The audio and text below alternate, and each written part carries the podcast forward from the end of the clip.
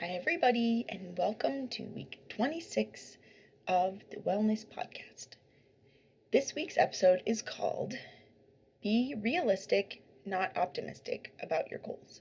So, I'm not exactly sure what I want this to be about, but I want, so I'm think I'm coming from the perspective of uh, I am in week six, basically seven of my 16 week semester, and for some reason, for me, the spring is always harder than the fall.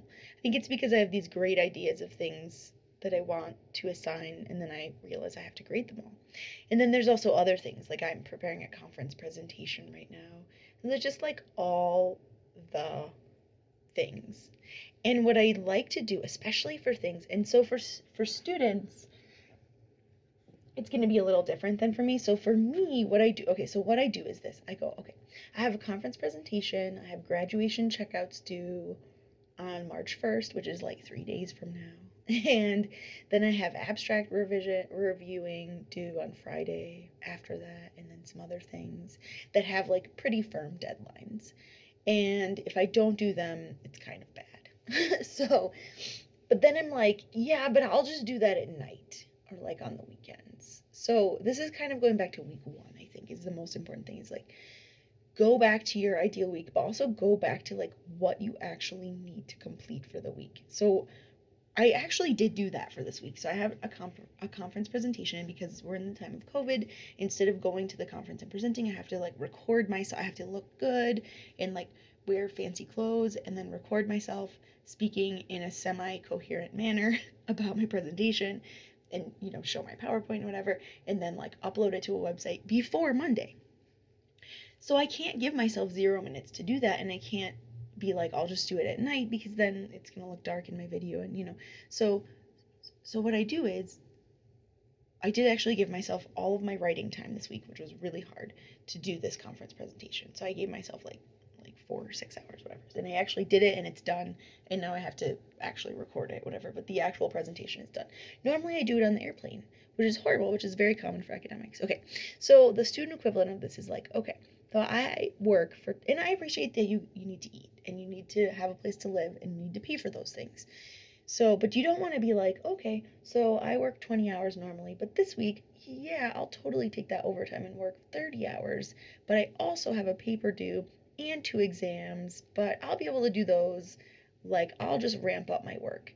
Like, don't, if you possibly, possibly can, don't make that your plan of attack to ramp up your work because it's gonna, or like, especially don't be like, and I always do this, but I'm trying really hard not to this semester because I just can't because pandemic and reasons. Um, but like, I'm like, I'll just not go for a walk and I'll just like not take breaks and then I'll just work every night also. And then I'll also work on the weekends but then like then I like don't see my family. So that's not a good plan. So instead I have to be like, you know what, the world's not gonna end if I push back this thing. And so for me, like sorry if you're my current students listening to this, but I'm gonna push back grading a little bit because I that's something that if I wait a week or so it's not the total end of the world and nobody will hate me and be super mad at me, fingers crossed.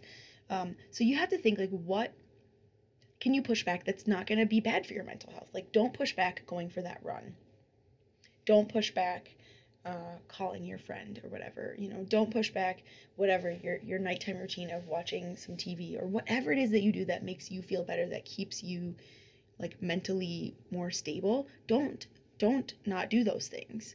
Um, find something else um, to push back or whatever. And so okay so know what so so what helps me and i just did this today so it's friday I'm recording this. So I just so my action item is like go back to your to your ideal week calendar. But so on Friday every every Friday I come up with my schedule for the next week.